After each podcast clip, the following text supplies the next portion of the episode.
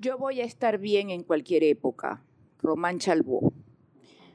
Esperamos tengan la memoria limpia, la batería cargada y ropa muy cómoda y listos para la mejor puesta en escena. Hoy vamos a conversar sobre el Día del Cine Nacional en Venezuela. Le damos la bienvenida. Somos Carlos Bengochea y Leonor Basalo. A Carlos esperamos se recupere rápido y aprovechamos de recordarles mantener las medidas de bioseguridad. Esto es Cátedra Libre de Fotografía, cada imagen una historia. El postcat de la Fundación Fotógrafos de 76, arroba fotógrafos de 76. Puedes escucharnos por las principales plataformas de audio, cualquiera, la favorita que tengas, allí estamos. Bueno, agradecemos infinitamente al grupo de tambor, candera y cuero por la musicalización que fue preparado para eh, nuestro programa.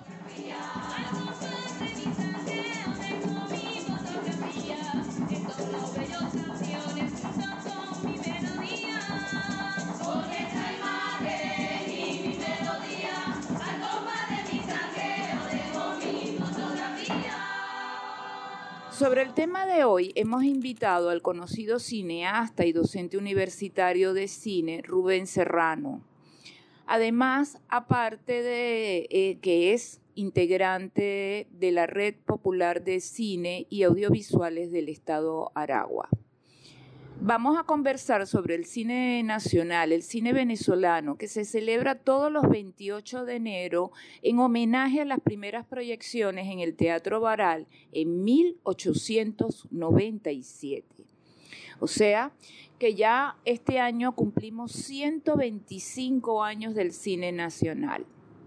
Vamos a conversar, Rubén Serrano, sobre todo lo que significa estos 125 años del cine nacional eh, coméntanos algo, lo más relevante de la historia de este cine.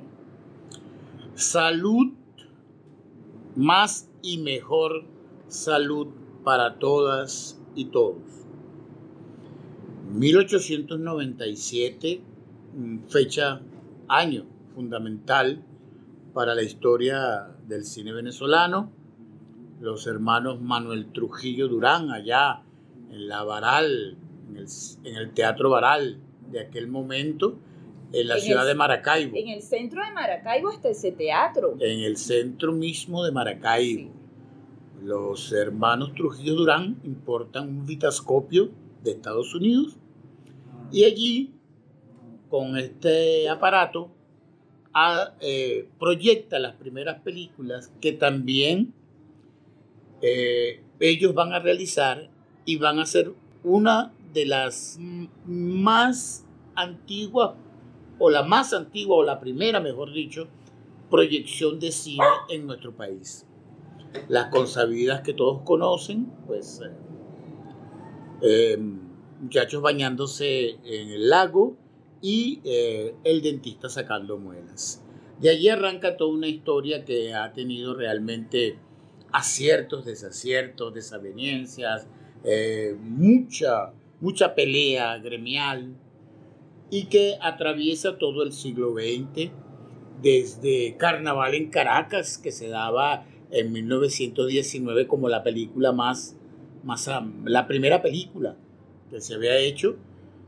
Eh, luego una investigación de la Universidad del Zulia, de la Escuela de Comunicación, dictaminó que las primeras realmente fueron la de los hermanos en referencia Manuel Trujillo Durán qué bueno, ¿no? Saber que todo lo que lograron ellos en ese esfuerzo, porque realmente para una población, una sociedad que desconocía el cine como tal es bien interesante y atreverse a hacer cine, son dos cosas diferentes, ¿no?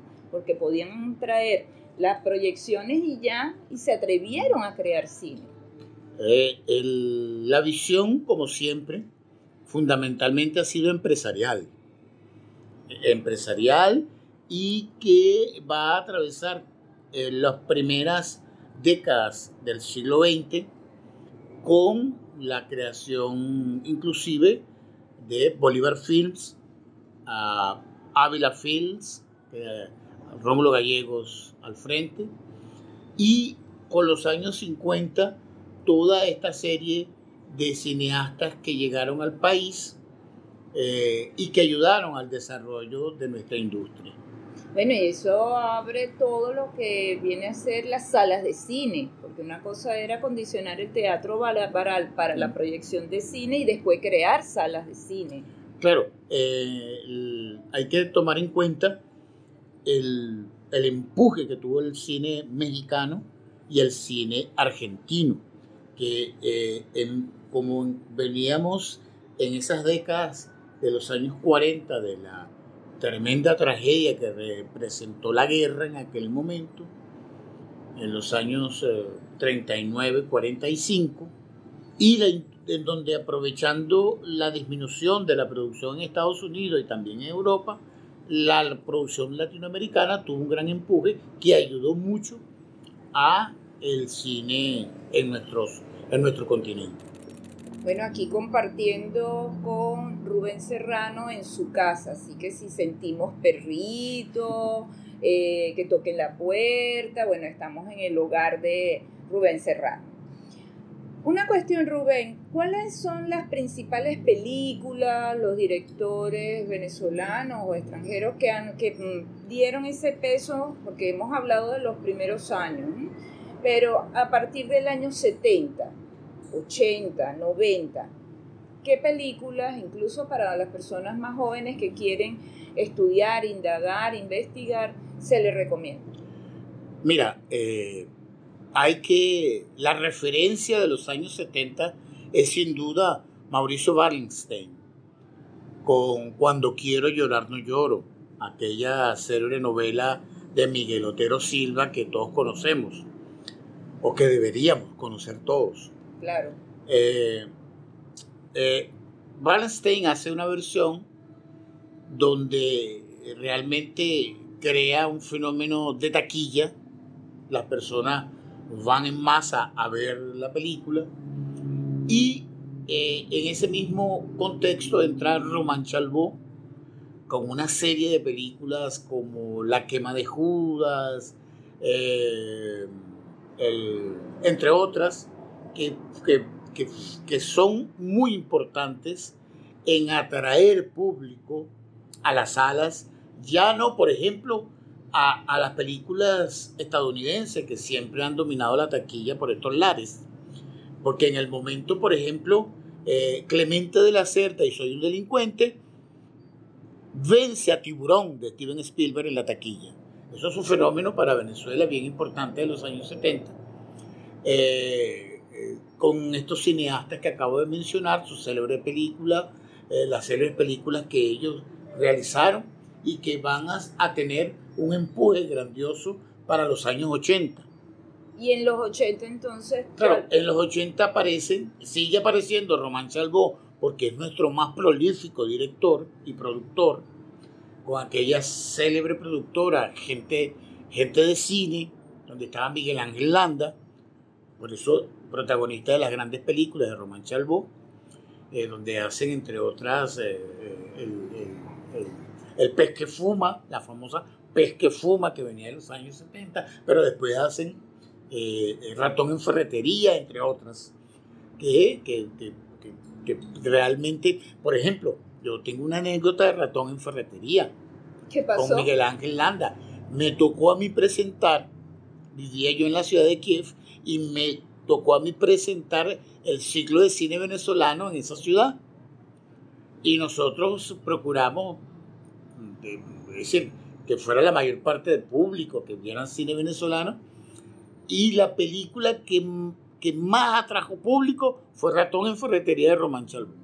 Qué bueno, ¿no? Sí. Sobre todo en, ese, en, ese, contexto, ¿no? De Kiev en Moscú. Claro. O sea, en Rusia. Sí, ese ciclo de cine. Esa es una anécdota. Y, por supuesto, tenemos otra gran película que es eh, taquillera, que es Mácula, Mujer del Policía, de Solveig Honstein, que va también a romper la taquilla de tal manera que en los años 80 también otra película de Mauricio Wallenstein, Macho y Hembra, va a jugar un papel bien importante en el desarrollo de atraer el público a la sala y de proyectar industrialmente un cine venezolano que sí eh, se veía y sí proyectaba eh, la película la película Cuando quiero llorar no lloro fue de un hito tan importante que incluso ganó el Festival de Moscú de la época. Fíjate, ¿y en el caso de los años 90? Mira, en, los años 90 ya nosotros venimos eh, en el con, ese, con, ese, con esos conflictos de, que provocaron la caída de los precios del petróleo, de la falta de recursos, todas las contradicciones que, que hemos heredado de los años 80, todas las contradicciones políticas sobre la ejecución eh, realmente de lo que fue la ley de cine en Venezuela. Y vamos a tener un, bajón bastante significativo. Sin embargo, surgen nuevos cineastas, surgen nuevas propuestas, surgen nuevas películas. Este, en el territorio de producción cinematográfica aparecen las nuevas tecnologías que, van a, crear un nuevo tipo de producción y que va a permitir a novedosos cineastas realizarse con o sin el aporte del Centro Nacional Autónomo de Cinematografía, que antes, conjuntamente con Focine, habían tenido un papel fundamental en el desarrollo del cine venezolano. Allí es cuando entran directores como Diego Risque, con nuevas propuestas, nuevos géneros. La verdad es que Diego Risque es, es un antecedente histórico, porque Diego Risque eh, se desarrolla en lo que conocíamos como el Super 8, fundamentalmente, y hace sus películas en pequeño formato, que, y donde son realmente, eh, es importante la transmisión de formato a formato, por ejemplo. Se hacía en formato 16 para después imprimirlo en formatos 35, o lo hacía en Super 8 para, para imprimirlo en formato 16. Y Diego Risque hace una obra fabulosa en el momento, como Orinoco Nuevo Mundo, como Sinfonía, como Bolívar Sinfonía Tropical, entre otras, y que nos hereda eh, en la gran película sobre Felipe Pirela, El Malquerido, eh, que, que, recientemente antes de su muerte fue la última película que pudimos ver.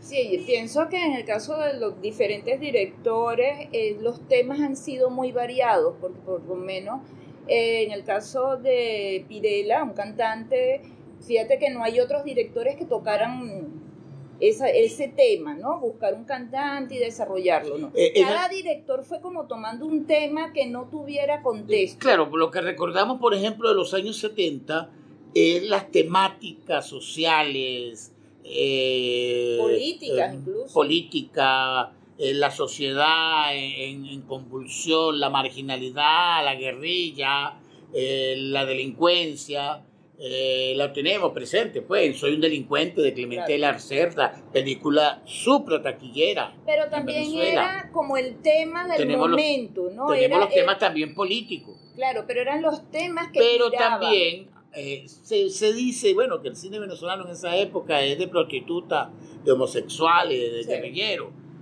Pero no fue tan así, porque País Portátil tiene una temática bien importante sobre las generaciones de, cómo se desarrolló Venezuela desde el punto de vista no solamente político, sino social, por ejemplo, País Portátil de Adriano González León, de la novela, basada en la novela de Adriano González León, hecho por Antonio Gerán de Iván Feo.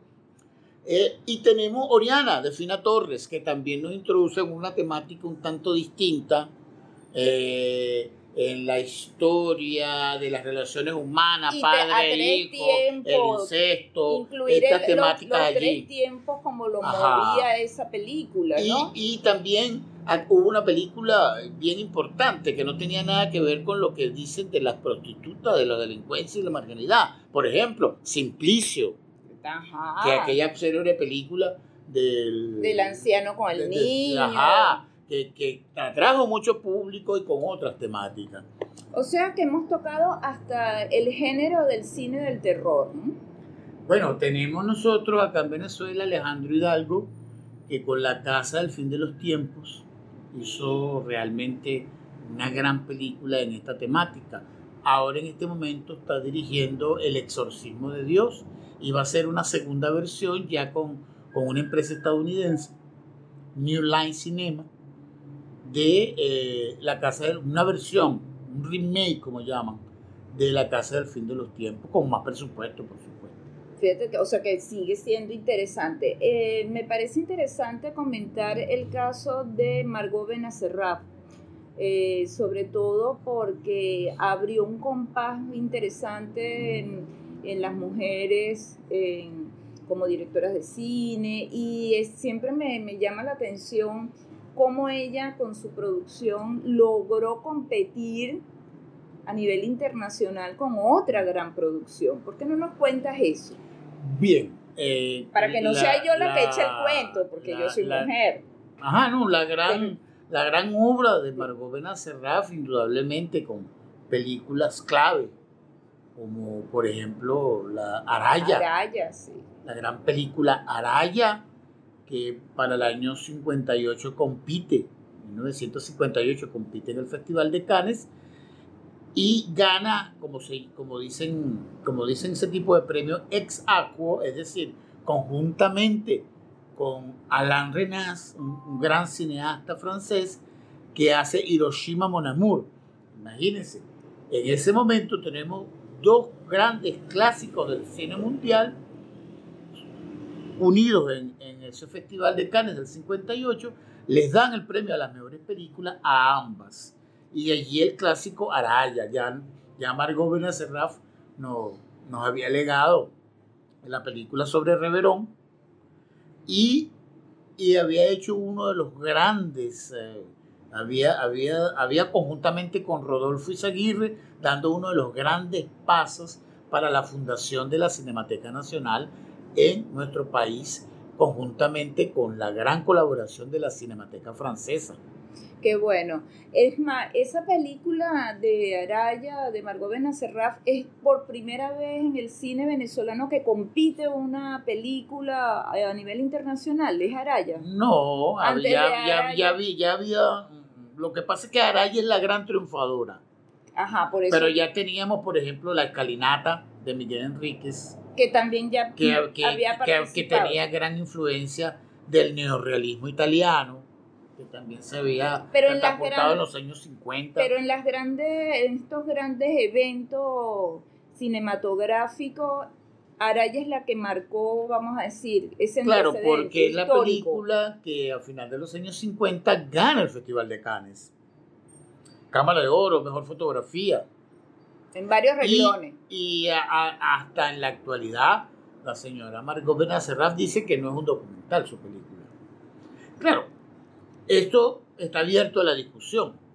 Eso lo hace más interesante. Porque el tratamiento que le da realmente, realmente mm, mm, de, de una concepción artística, sobre todo uh, con la fotografía, Giuseppe Di Soli es el que hace la fotografía de, de, de, Araya, de Margot Benacerraf, más la concepción de la puesta en escena que hace Margot Benacerraf, quizás le hace pensar a ella que no es un documental. Pero en realidad yo realmente la catalogaría como un gran documental basado en los principios de puesta en escena documental, por ejemplo, de Robert Flaherty. Claro, estoy de y, de, eh, eh, y de lo que también se conocía como el tratamiento creativo de la realidad, Realmente. de los grandes postulados de John Gleason, por ejemplo. Entonces, estamos delante de una de las grandes películas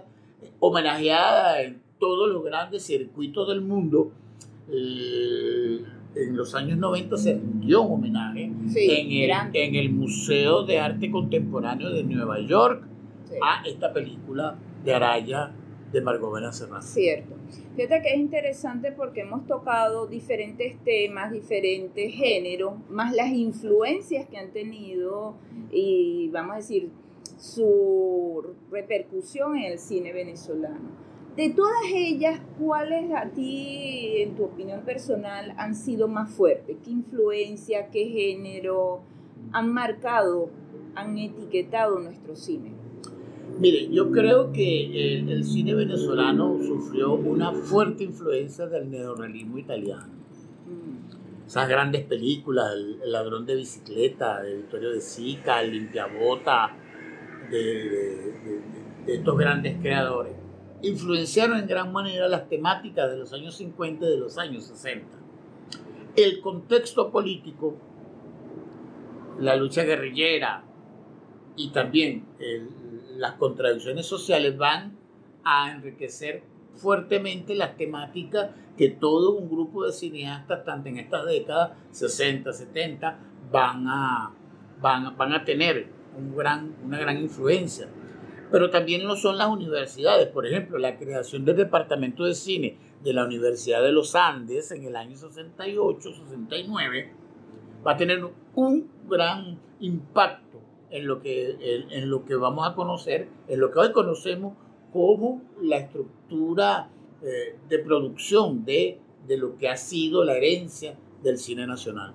Interesante ese punto, de verdad que sí.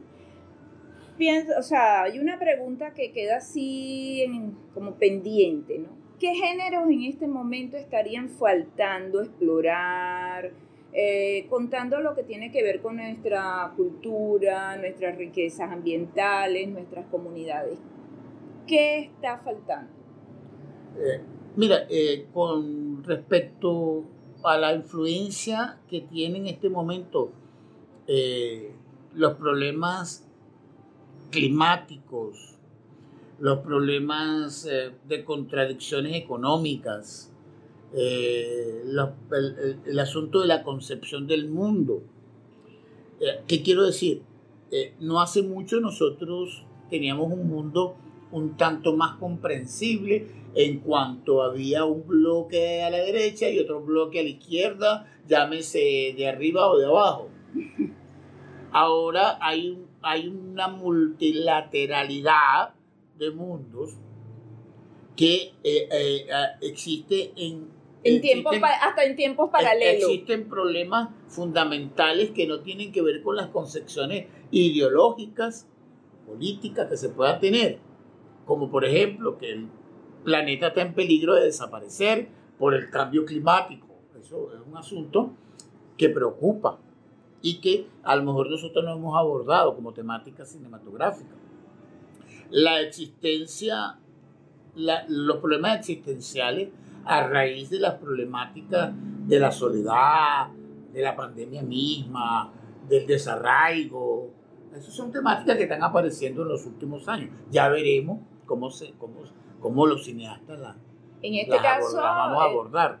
para quienes se han perdido, no entienden, estamos hablando de lo que es el cine venezolano, su desarrollo y hacia dónde iría, que sería realmente esta, este, estos puntos indudablemente, que Indudablemente que Venezuela, con la creación del Centro Nacional Autónomo de Cinematografía, la Villa del Cine y la plataforma de distribución de Amazonia Film, daba un paso importante en el sentido del apoyo y el fundamento del desarrollo del cine nacional. Pero en los últimos años esto ha sufrido los embates de la crisis. Claro. de, de, la, de la, no sé si maldición o bendición del petróleo nuestro. Que se ha sentido como una baja de producción. Porque cuando se trata fundamentalmente de recursos a través de la ley de cine, la, el, el punto fundamental, el, el aporte fundamental lo da el Estado. Pero han quedado muchas empresas privadas eh, en, en, este nuevo replanteamiento del mundo que, que están produciendo cine en Venezuela. La relación de las coproducciones sí se siguen manteniendo, hay interés de Las coproducciones han bajado mucho por la misma por las mismas deudas que tiene Venezuela con Ibermedia, por ejemplo, en fin, con, con, con la capacidad de respuesta que hemos tenido en los últimos años, porque Venezuela prácticamente ha estado bloqueada en estos años ha sido bombardeada eh, de, de, castigos con, con, medidas coercitivas unilaterales, que pareciera que uno opina políticamente cuando habla de esto, pero es que esto es realidad. Claro. Usted analiza las declaraciones de todos los funcionarios de la Casa Blanca, Estados Unidos, Washington, en todos estos últimos años en Venezuela, y todos declaran en contra de Venezuela y todos declaran a favor de las sanciones. E incluso hay un problema serio, hay un problema serio con los recursos y los activos de Venezuela en el exterior. Ahora, ¿qué tiene que ver eso con el cine? Tiene que ver mucho porque los recursos fundamentales del Centro Nacional Autónomo de Cinematografía, de la Villa del Cine, que son productoras del Estado, al no tener los recursos necesarios, se eh, sufre una serie de contradicciones y, de, de, eh, faltas en la producción y en la planificación que se tiene. Sí, uno siente que ese bajón de, bueno, ¿dónde está, ¿dónde está esa producción de cine? Pero hay que recordar lo que implica una producción de cine en cantidad de dinero, como bien lo explicas, ¿no? Y bueno, esperemos como al terminar esta fase, este proceso, que se pueda volver al auge del cine con el lo bueno es que ya Venezuela tiene las estructuras de la villa, de todos estos organismos, que eso le da un piso interesante. El asunto importante en los últimos años es la renovación tecnológica. Claro. Hay nuevas tecnologías ese, ese es el siguiente paso. En la producción hay nuevas tecnologías, hay nuevas propuestas, nuevos, nuevos actores y actrices eh, en, el, en, el, contexto de la producción. Sí, generaciones, las generalmente, sí, generalmente, eh, precisamente, tenemos un, en el marco de la celebración del Día Nacional del Cine, el 28, nosotros acá, la Red Popular de Cines Audiovisuales del Estado de Aragua, conjuntamente con el Centro Nacional Autónomo de Cinematografía, eh, la Secretaría de Cultura, el Teatro de la Ópera, eh, eh, eh, el, Gabinete de Cultura y su plataforma del cine del audiovisual, hemos creado, hemos diseñado, hemos planificado una serie de actividades para este 28. 28, de enero de este año 2022, que comienza el día, el día 27 el día 27 en el Instituto de Altos Estudios Arnoldo Gabaldón del Estado de Aragua, donde quedaba antes la malariología. En la ciudad de Maracay. Sí, en la ciudad de Maracay. Allí vamos a tener la, un taller de nuevas tecnologías. Eh, eh, eh, escritura y nuevas tecnologías en el cine nacional. ¿Ese va lo, va a dictar, lo va a dictar el, el filósofo Oscar Reyes, que también es muy estudioso del cine, un realizador, acá, acaba de hacer un cortometraje llamado Santiguao, además una gran experiencia de cómo se está escribiendo para las grandes series, Netflix, streaming. Qué bueno. Él está trabajando en esto y nos va a dar un taller de cómo está esta situación desde el punto de vista técnico y teórico se está desarrollando en Venezuela. Ese, tenemos ese taller a las 9 de la mañana en el Instituto de Altos Estudios Arnoldo Gabaldón. ¿Y Después, el finalizado el taller, tenemos una muestra de cine universitario. Allí viene la, una serie de películas de la Escuela de Medios de la Universidad de los Andes, la Universidad Bicentenaria de Aragua, la Universidad eh, Rómulo Gallego, la Universidad Nacional Experimental Rómulo Gallegos, eh, Santo Michelena de, de Carabobo, Universidad Bolivariana de Venezuela y sobre todo producciones de la Universidad Nacional Experimental de las Artes, UNEARTE, con su programa de formación en artes audiovisuales, mención cinematografía. Ajá. ¿Y el día 28? El día 28, en los momentos, tenemos una película en Venezuela producida por los hermanos Rodríguez, Luis y Andrés Rodríguez, se llama Un destello interior, que ha estado en diversos festivales y ha ganado una serie de premios en festivales internacionales.